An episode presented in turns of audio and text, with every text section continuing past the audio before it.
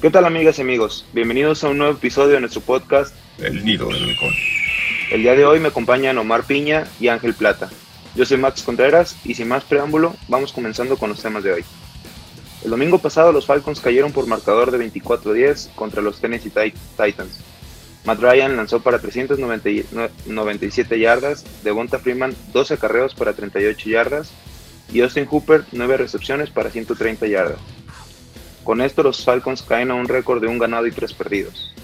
Ángel, ¿quién crees que es el mayor culpable del pobre desempeño del equipo? Pues a estas alturas yo creo que ya es general. Digo, en las semanas anteriores la ofensiva llegaba a defenderse un poco, pero y la ofensiva pues respondía, aunque sea la segunda mitad respondía. Actualmente pues el equipo no caminó ni a ofensiva ni a defensiva. Yo creo que sí es parte culpa y responsabilidad de los jugadores, los entrenadores que también están quedándose sin armas y sin alternativas. Y yo creo que sí ya es algo, es un mal generalizado ya. ¿Tú, Omar, qué piensas? Pues sí, yo lo, vengo comentando desde la semana pasada, ¿no? Creo que tenemos un plan, un, problema ya eh, crónico de coacheo. He insistido en esto desde la semana pasada porque me parece que que independientemente de que también la, actitud de los jugadores no ha sido la mejor en algunos eh, ellos al final están ahí y se, entregan, ¿no? Creo que hay estrategias que no se han, eh, que no nos han eh, surtido efecto, eh, formaciones a la defensiva que no se me hacen hasta ilógicas. Un ejemplo rapidísimo es en una tercera oportunidad de 15 yardas por avanzar, echas a tu, a tu a tus linebackers y a, tu, y a, tu, y a tus profundos 20 eh, yardas atrás. Cuando sabemos que eh, un problema que aqueja nuestra defensiva es la falta de tackle. Entonces, detalles como esos que, que insisto, tienen, caen directamente sobre el coach. Sí, ¿no? Y, y, sobre todo, como mencionas muy bien, este tercer y 15 fue una blasfemia. Terrible, terrible coaching en esa jugada no sé por qué mandas tanto hacia atrás a los esquineros, como bien mencionas. Pero creo que también los jugadores se ve que no están jugando 100, no sé si coincidan conmigo. Se les, se les nota apáticos, ¿no lo creen? De hecho, sí es algo, como te comentaba, algo general.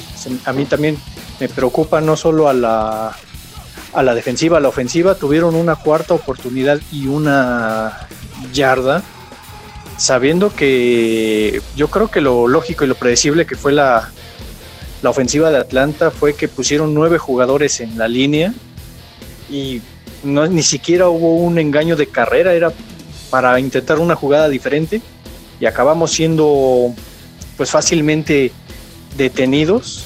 Incluso hay por ahí una jugada, una, un video donde pues como se llegó a mencionar es la, el reflejo de los Falcons durante el juego donde Matt Ryan de plano no sabía qué hacer y literalmente corrió por su vida y ni cerca quedamos del primero y diez.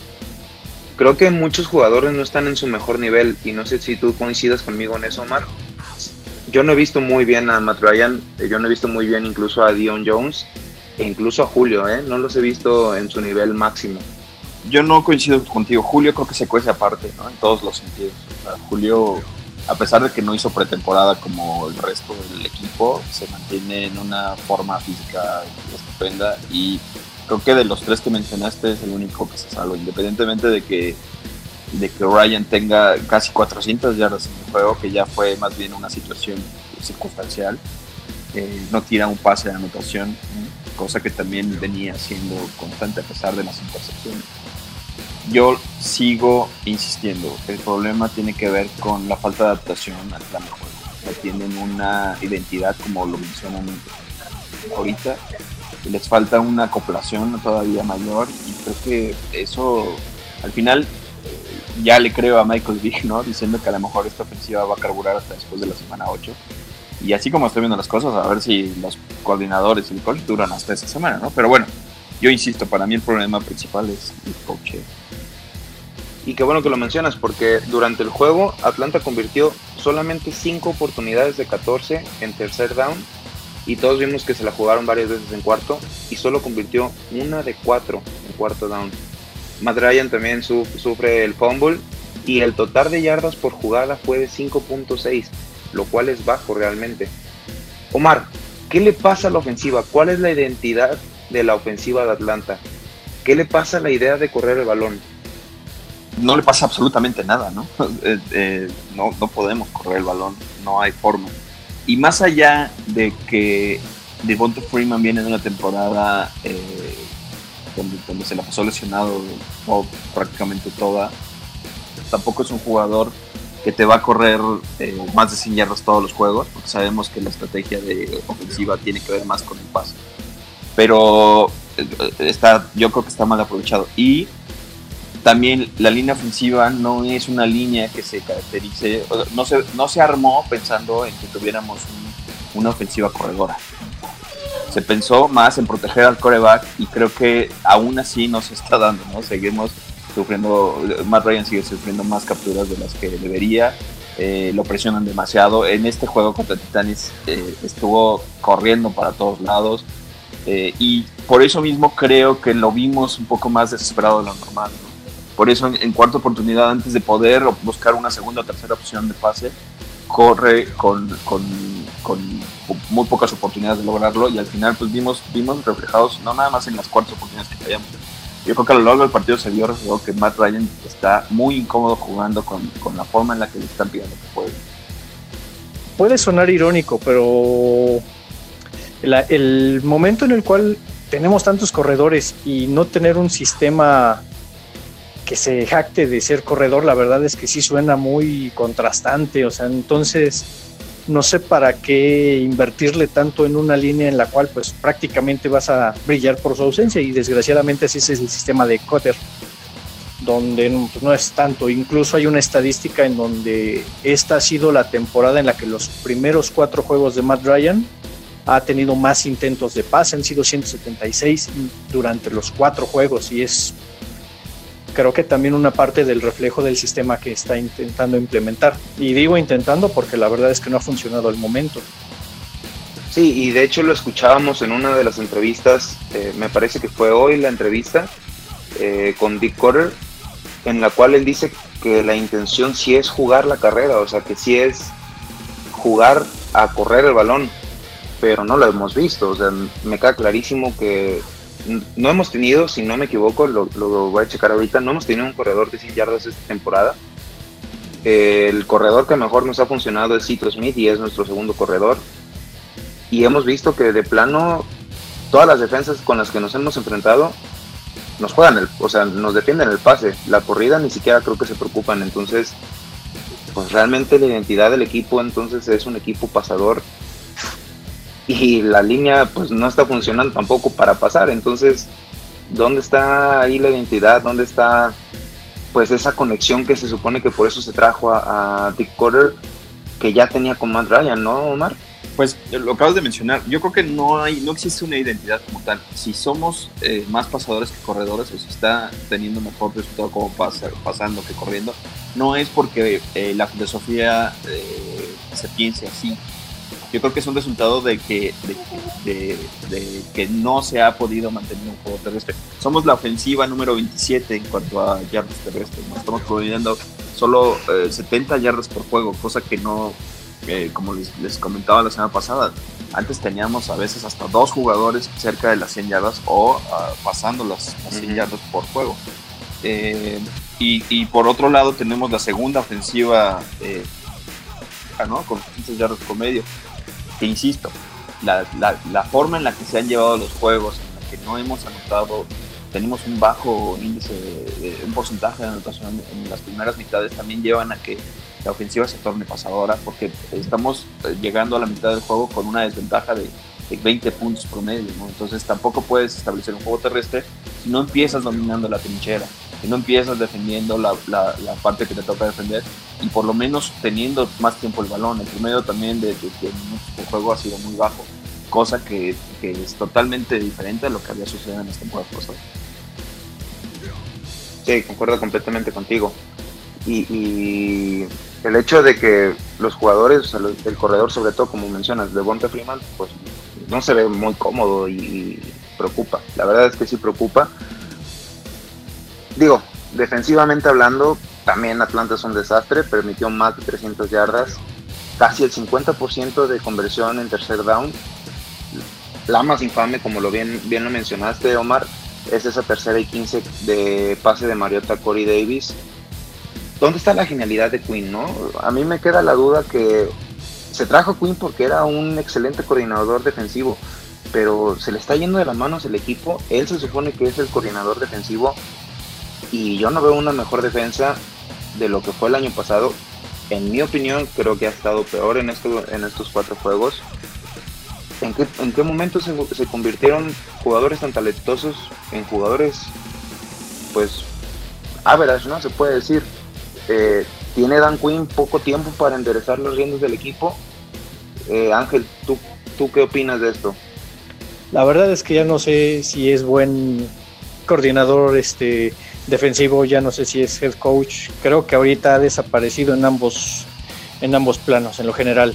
Sí ha hecho del equipo un, que sea prácticamente un festival para todos los todas las ofensivas, todas parecen top 3 este, cada que juegan contra Atlanta y la verdad es que sí es algo preocupante. Yo creo que sí, ya tiene y ya se ve desesperado, la verdad, este Dan Quinn, ya no le encuentra, le busca, le rasca y no se ve por dónde pueda este, enderezar el barco. La verdad es que ahora sí ya creo que se tiene que empezar a ver de forma más firme un, un sustituto en alguna de las dos este, de los dos departamentos, porque si no, también Atlanta va a terminar con un récord bajísimo y yo creo que también puede afectar, aun cuando a lo mejor y se pueden ganar ciertas y muy buenas selecciones colegiales para el siguiente, pero pues no es algo que quiera la afición.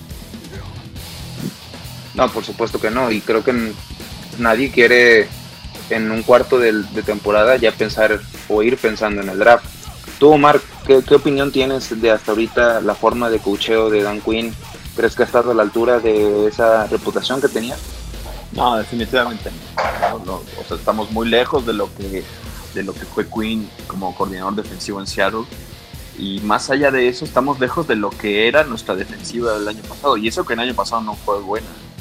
Eh, y, al final es la misma base, ¿no? Eso es lo que más eh, podría preocupar. Saca de onda tenemos una, un 80% de jugadores que, que, estuvieron el año pasado y, y, aún así no se está, no se está manteniendo ni siquiera un, estándar. Yo creo que eh, la, la, situación en la que se puso solito Dan Quinn le, jugó, le jugó en contra. No, era una, no es una situación sencilla, obviamente. Ser un head coach ya te, te presenta una responsabilidad enorme y aventarse el llamado de las, de las jugadas defensivas y toda la estrategia entre semana, creo que eh, acabó por comérselo completamente. Entonces, eh, él pensaba, o creo que la idea era liberarse un poco de presión con, con la ofensiva caminando, pero al no caminar la ofensiva, pues obviamente eh, empezó ya se distribuye entre las dos partes y acaba siendo, como dice Ángel, un circo para, para todos. Eh, yo creo que no estamos ni por mucho a la altura. Dan está ya quedando de ver y como, como bien mencionan, yo sí veo muy factible que en las próximas semanas, si no sucede algo que cambie el rumbo, ya se va a estar pensando en, en posibles Qué fuerte. Y digo, y es que también, o sea, uno, se pregunta, hay varios, ahorita que lo mencionas tú, Omar, hay varios coordinadores, eh, o más bien head coach, que son coordinadores ofensivos. Lo vemos con, lo vemos con Kyle Shanahan, que incluso estuvo en Atlanta. ¿Le queda grande entonces el saco de coordinador defensivo? ¿O nunca fue un, una posición, o nunca fue una opción real que él tomara las riendas como coordinador y como head coach, Ángel? Pues mm, definitivamente no. Yo creo que debió quedarse como coordinador defensivo o como head coach únicamente. yo creo que sí le queda más que nada grande el poder llevar ambas responsabilidades. Este no se ve se ve demasiado presionado, la verdad es que digo, sí es cierto eso de que esperaba que la ofensiva caminara todavía mejor, pero si abrimos los partidos y los empezamos perdiendo, entonces Atlanta ya empieza con un cuesta arriba hacia la ofensiva y si en una de esas este jugadas en una de esas series se termina con las manos vacías y el otro equipo anota, entonces ese cuesta arriba empieza a ser cada vez mayor. La verdad es que si no hay un no hay una este una respuesta inmediata, o sea, el equipo tiene que estar prácticamente recibiendo siete, tiene que anotar siete inmediatamente, si no le vuelven a anotar siete y no, ya es cuando Matt Ryan empieza a desesperarse, la, la defensa trata de hacer lo que puede con también ya desesperada, ya empiezan los errores, es cuando pues prácticamente el partido se pierde. Entonces eso es lo que yo es, es lo que yo llego a ver del equipo en estas cuatro semanas iniciales. Como bien mencionas, sí, ya son cuatro semanas, ya es un cuarto de la temporada, la temporada se pasa rápido ¿Estás preocupado, Omar, por la situación en la que está el equipo o no lo estás todavía? No, claro, es preocupante porque eh, tienes una pretemporada en la que proyectas, ¿no? Proyectas un inicio de, temporada eh, sabiendo que vas a jugar contra equipos que tienen porcentaje mayor a 500 en algún momento esperas que llegues con un récord por lo menos favorable, si no es que un récord invicto, como todos los fanáticos creo que lo deseábamos, pero sí un, un, récord eh, por lo menos más nivelado. Porque te vas a enfrentar con unos Santos de Nueva Orleans, porque te vas a enfrentar con, bueno, eh, ya, ya, ya batallamos con las que afortunadamente se le ganaron, pero pues tiene, vienen, viene un calendario fuerte, ¿no? En el que a estas alturas yo esperaría que por lo menos fuéramos dos ganados, dos perdidos, no mucho. Ya viéndonos positivos, son tres ganados, un perdido y llegas con este récord, pues obviamente es preocupante y más que preocupante, pues es un poco eh, decepcionante porque tienes una plantilla con muchas estrellas, se hizo todo para renovar a, Julio Jones, eh, se hizo todo para mantener una línea de linebackers que para mí es muy buena y aún así pues no das, no, no, no llegas al, con, con, ese récord que esperabas. Yo creo que más que preocupante es decepcionante y difícilmente, o a menos de que pase algo fortuito o algo extraordinario. También eso, de, eso, de esto se, se, llenan las historias de la NFL con, situaciones que cambian el destino de una temporada en un juego y que de ahí repunten.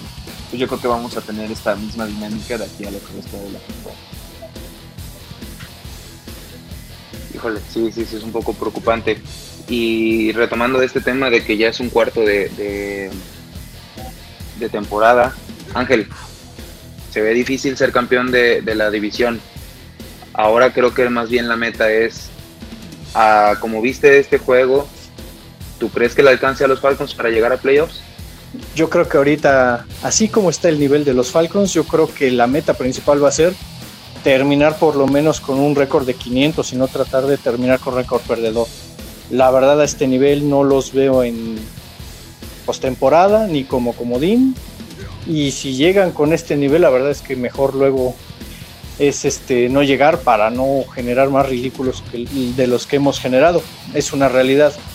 El nivel está tan decepcionante que sí es muy triste ver a Atlanta con este nivel, digo, en el papel de fan y en el papel de, de alguien que esperaba pues ver mucho más de este equipo y al nivel que, que nos estamos encontrando en el, a este de, la temporada, pues la verdad es que no, yo espero que mejoren, que mejoren mucho, pero no los veo en postemporada, la verdad, a, estas alturas.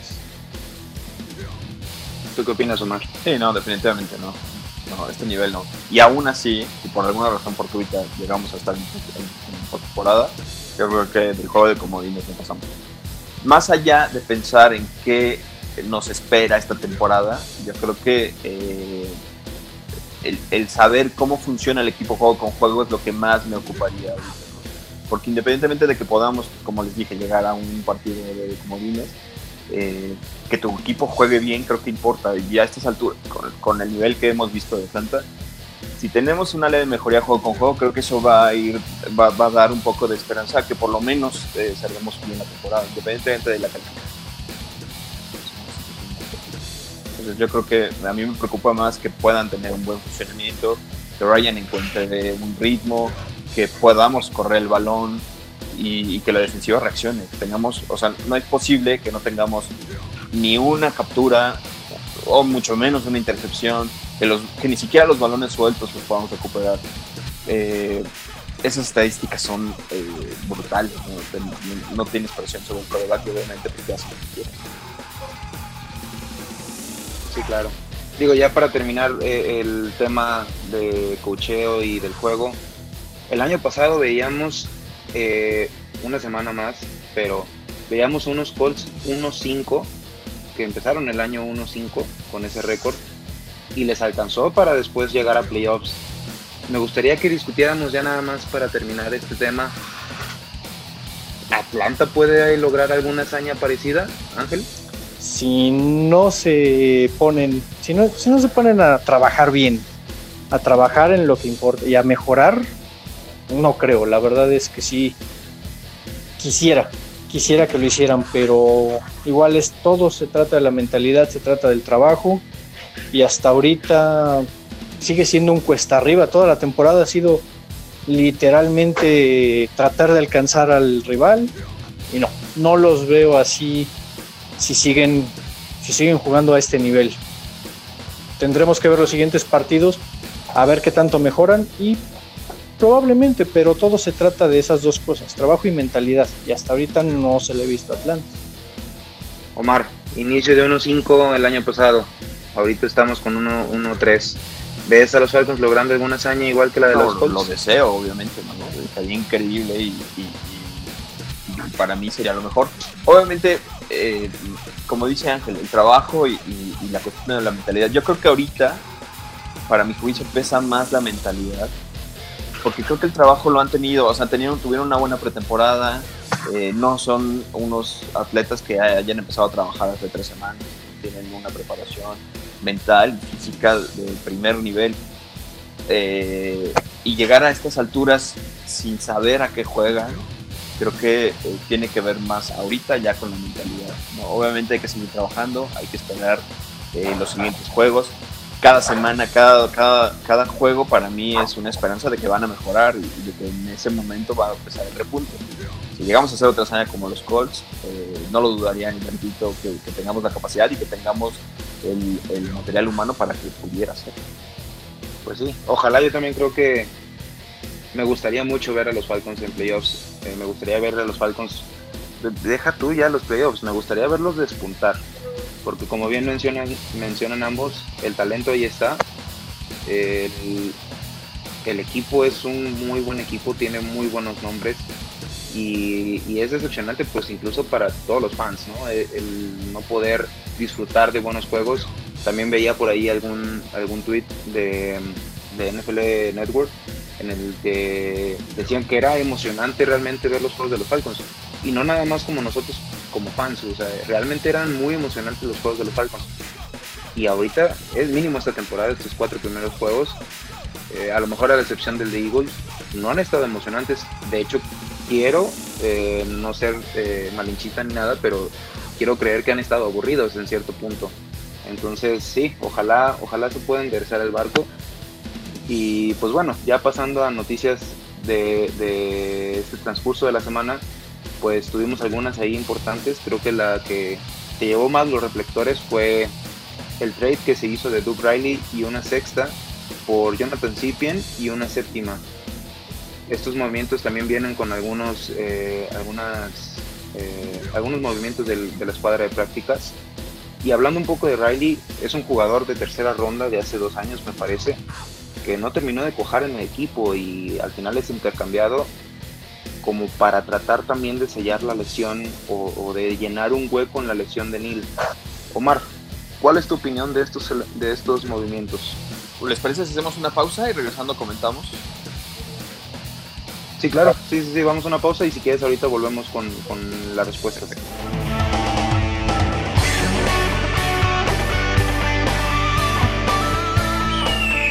Ya estamos de regreso y estamos ahora platicando un poco sobre las noticias de, este, de esta semana, en la que los Falcons hicieron un intercambio de Duke Riley y una sexta por Jonathan Cipien y una séptima ronda con los Eagles.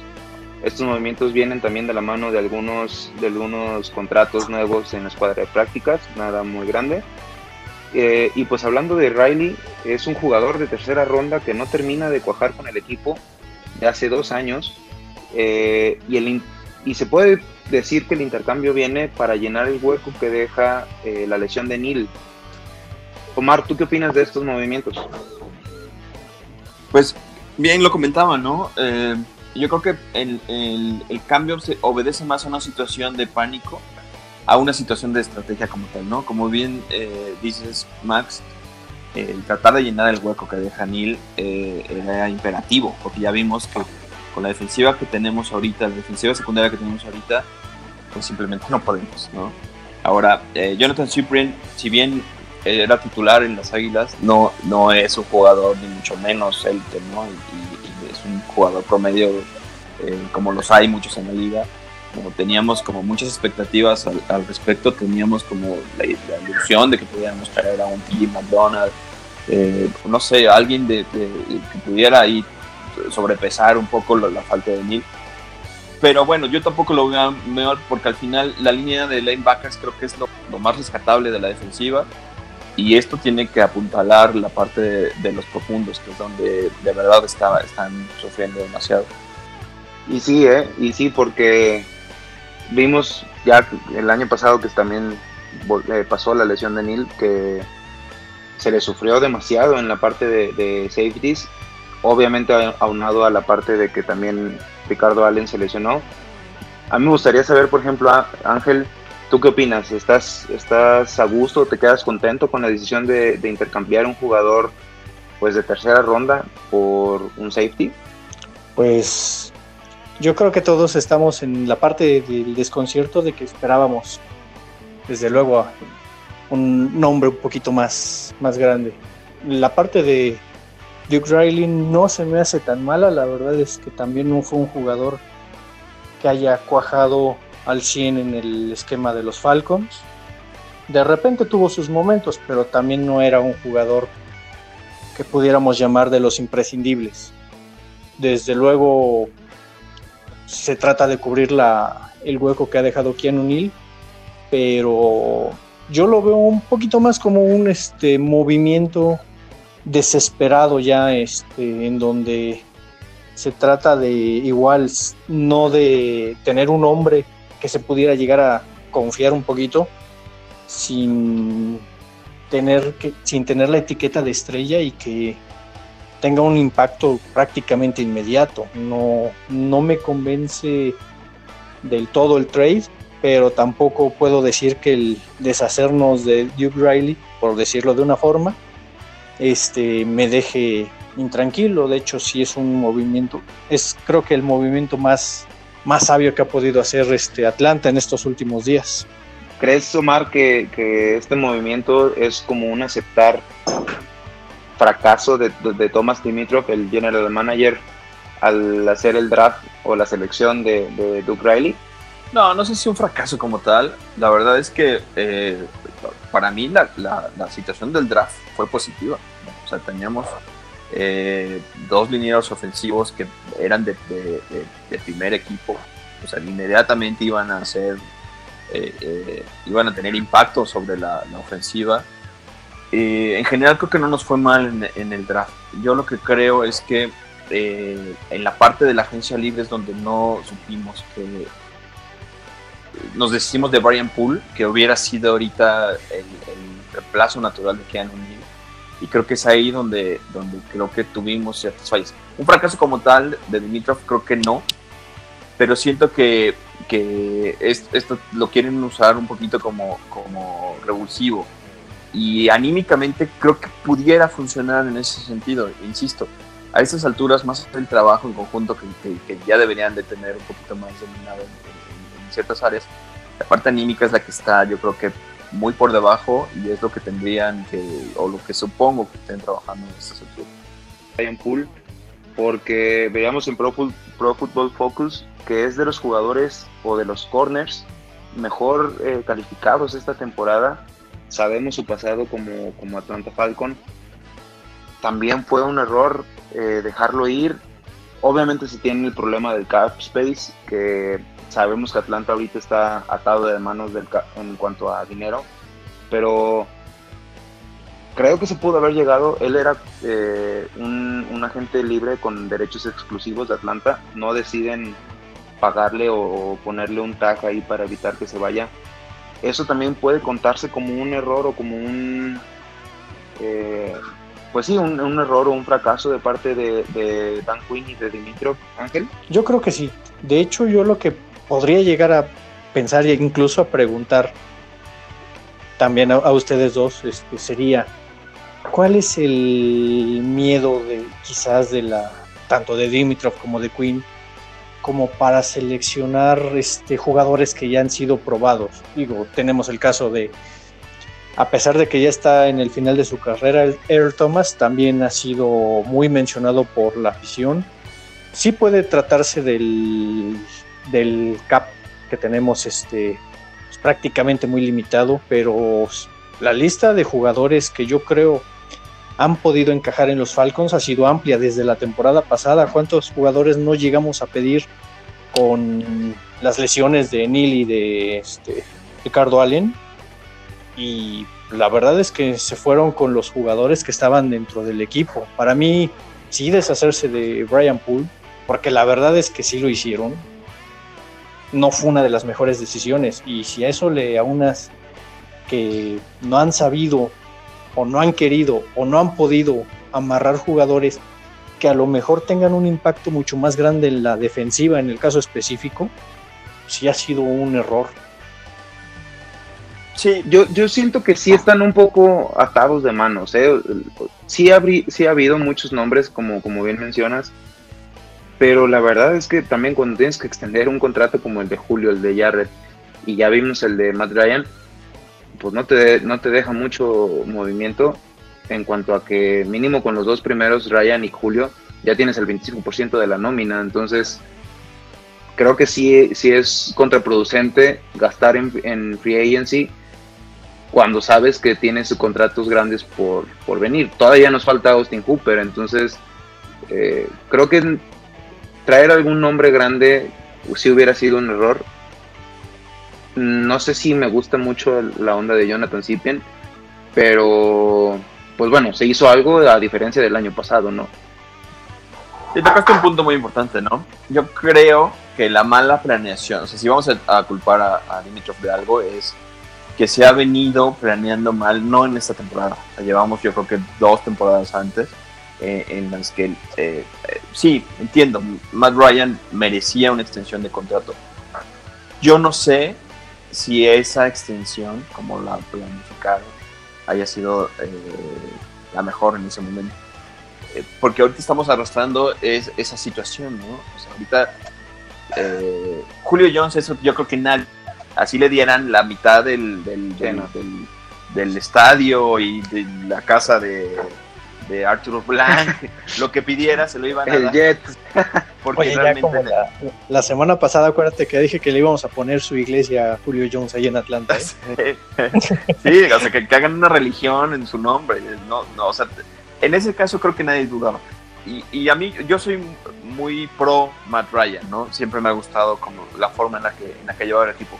Pero a estas alturas, yo creo que esa negociación nos está acarreando más problemas ahorita que beneficios no sé si han escuchado ambos eh, ahí en, o han leído ahí en Twitter que muchos, ahorita que mencionas eso, Omar, muchos pedían como un home discount de Ryan. No sé si llegaron a escuchar algo así. ¿Ustedes estaban del lado de que pues no exigiera tanto dinero Ryan en su extensión?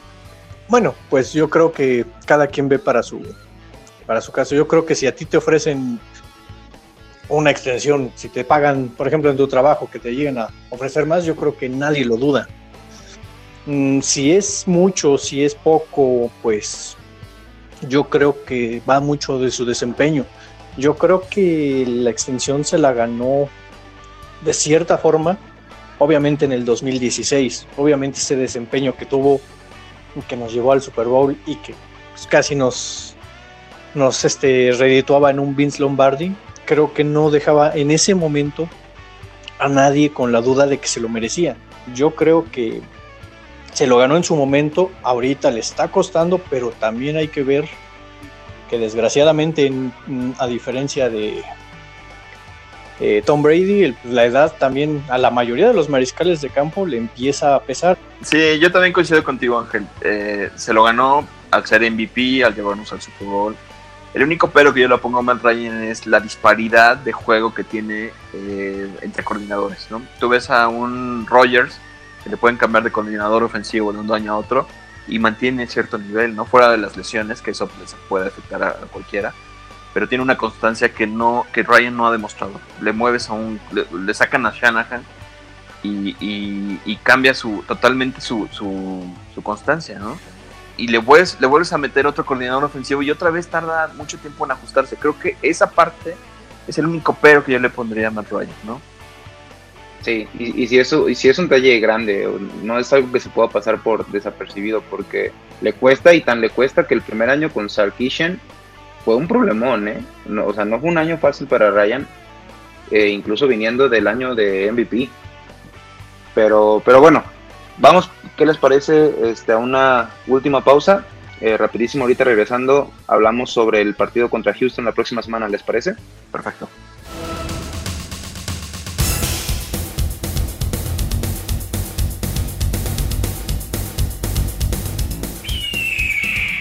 Estamos de regreso ya en este último segmento. Eh, en esta ocasión vamos a hablar sobre el rival de la siguiente semana que es los Houston Texans. Eh, indagando un poco y buscando las claves del juego, en lo personal creo que eh, antes que nada Atlanta necesita encontrar una identidad. Lo hablábamos incluso ahorita en el podcast entre nosotros tres, pero también necesita encontrar un ritmo a la ofensiva y saber distribuir rápida, efectiva y creativamente el balón a sus jugadores. Hemos visto en estos últimos dos juegos que incluso eh, Ridley ha tenido muy pocos targets, que este último juego no tuvo tantos, tantas recepciones Julio Jones, y creo que esa es una de las claves principales para poder vencer a los, a los Texans. Hablando de que tienen una defensiva muy agresiva. Defensivamente, en mi opinión, es estar constante presionando eh, a Watson. Sabemos que su línea no es la mejor y en mi opinión creo que el Big Beasley y Tack McKinley tienen que este, esta semana hacer valer su dinero, hacer valer eh, esa presión y vivir en el backfield de los Texans. Eh, ¿Tú qué opinas, Ángel? ¿Cuál es la clave y qué jugadores eh, pones a seguir para el duelo de este domingo? Pues bien, yo creo que es entre toda la cantidad de jugadores que tienen los Texans, yo pongo a tres y creo que todos conocemos su nombre. Dishon Watson, de Andre Hopkins y la pesadilla que va a ser este JJ Watt si es que la línea ofensiva no mejora.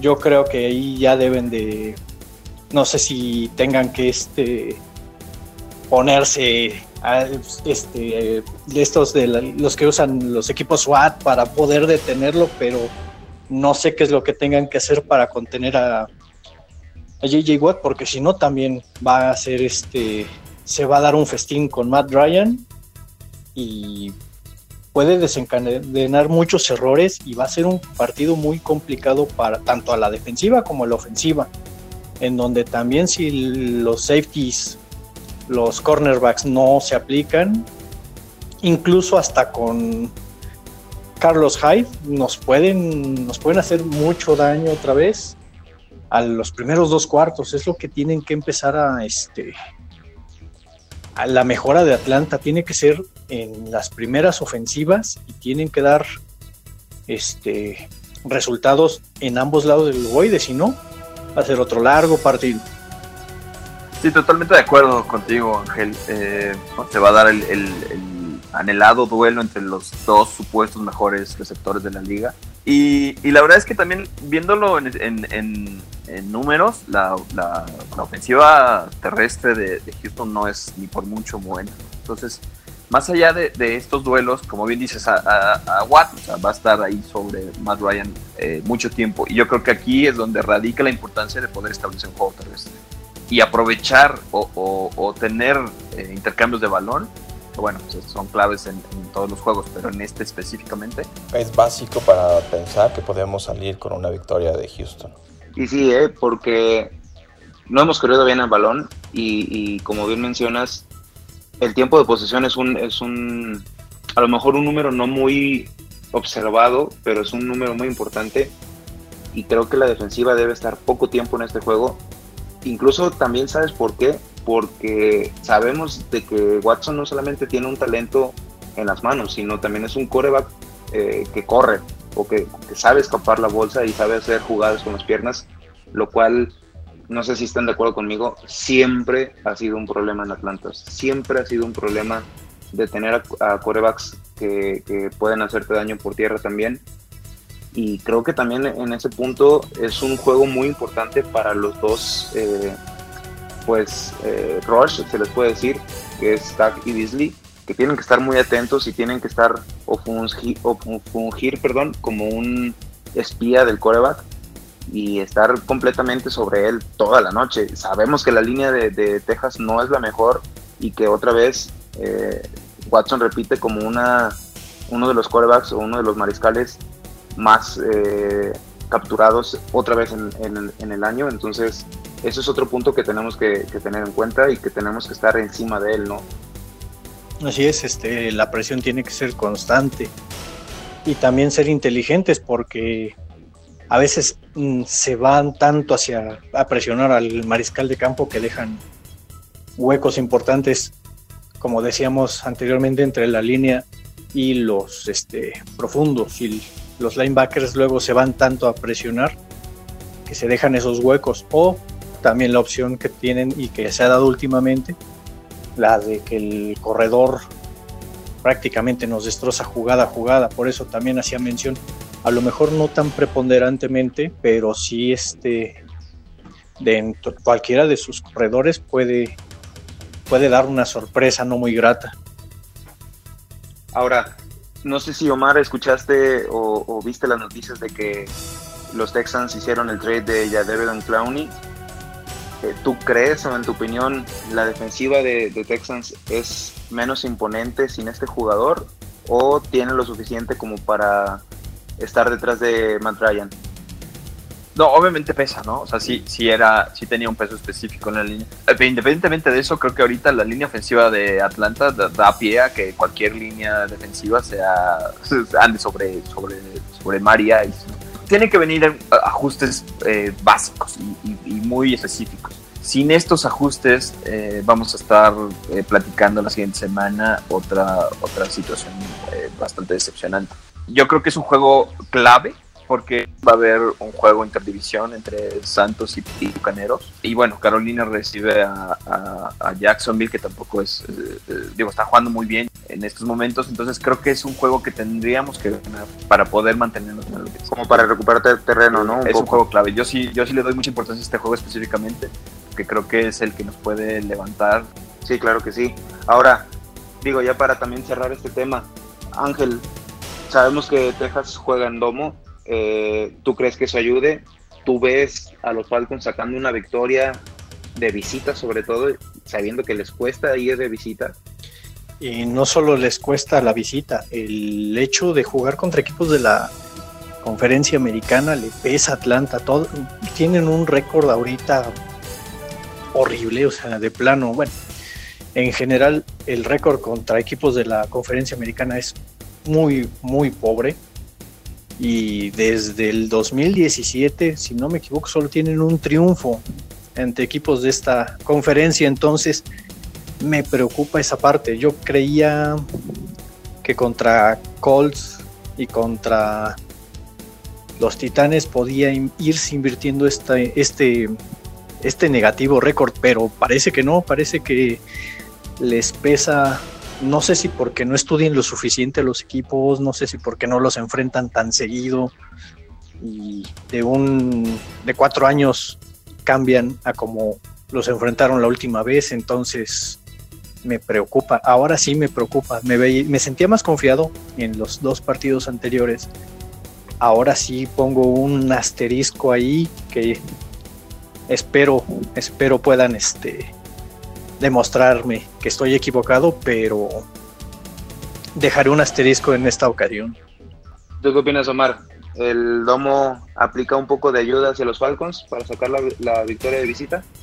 No, yo creo que a estas alturas ya no es diferencia, ¿no? Jueguen en Domo, jueguen eh, en campo abierto, yo creo que ya la importancia de eh, cómo preparen la semana, independientemente de dónde jueguen.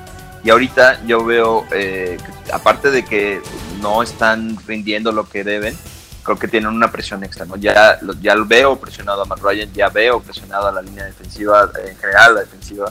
Entonces creo que en ese sentido, eh, si no se concentran, si no entran con un poco más de, enfocados, creo que más allá de que juguemos en domo, ¿no? Eh, no va a haber mucho de qué hablar. Yo tampoco creo que sea ya mucha, que influya mucho el domo y también me preocupa mucho que es un equipo de la conferencia americana eh, ya aquí entonces vamos a, las predicciones. Eh, yo digo que se saca este juego. Yo, yo creo que sí se saca el juego. Yo creo que al final sí levantan un poco el ánimo el equipo y levanta un poco también en cuanto a planeación y demás eh, los head coach, más bien el head coach. Y yo creo que sí ganan, no por mucho, para ir a lo mejor unos tres puntos, pero sí ganan. ¿Qué opinan ustedes? Vamos a darles el beneficio de la duda igual, no por mucho, pero yo creo que sí. Atlanta tiene con qué, o sea, tiene jugadores, tiene, tiene que sacar el orgullo, tiene que sacar el, el amor propio, tiene que pensar en que también la afición confía. Digo, desgraciadamente ahorita se ha ido perdiendo y ha caído dramáticamente la confianza en el equipo de parte de la afición y creo que es entendible. No han jugado como sabemos que pueden jugar. No ha sido el, la temporada que pensábamos que iba a ser a este punto del... Pero, pues yo sí los veo ganando, dándole una satisfacción a, a su afición y van a ganar a lo Falcon, precisamente en la última serie ofensiva. Las apuestas están dan a los Tejanos cinco puntos arriba del Falcon. Entonces, yo creo que como, como en el año del Super Bowl, ¿no? Hay que ser el underdog, hay que hacer la, chica y, confiar. Yo espero también que ganen. Va, va, a ser un partido, espero que por lo menos sea un partido emocionante, ¿no? Y espero que haya un repunte. Yo, yo espero que haya un ajuste. El partido contra las Águilas fue, eh, creo que tapó muchas cosas engañosamente que, que, que tenemos eh, carentes. Y creo que ahorita ya muy evidentes y es más fácil aplicar un ajuste sobre algo que, todo el mundo está viendo. Y esperemos que, los jugadores reciban ese, ese empuje que, los coaches deberían estar dando para que saquemos el juego en Houston y entonces podamos pensar ya en, una cara diferente de lo que resta la temporada. Buenísimo, buenísimo pues. Eh, muchas gracias muchachos, muchas gracias a todos también por acompañarnos, esperamos hayan disfrutado del episodio y, no olviden seguirnos también en Twitter en la cuenta de arroba atlfalcons-mx Claro, eh, mi Twitter es Omar Piña, P-I-N-H-A, y este, pues ahí estamos a la orden para lo que se les ofrece. Por cierto, Omar, antes de, decirlo de mis redes, nos debe ahí también su primer publicación. Yo espero que en estos días vaya pensando en qué es lo que va a, publicar ahí un ratito. también se puede dar y pues mi cuenta es este es edifalcon83. Así me pueden seguir en Twitter. Excelente. Y pues la mía es arroba Max Contreras G. Mi nombre también es Maximiliano Contreras y nos escuchamos la próxima semana. Esto fue El Nido del Halcón.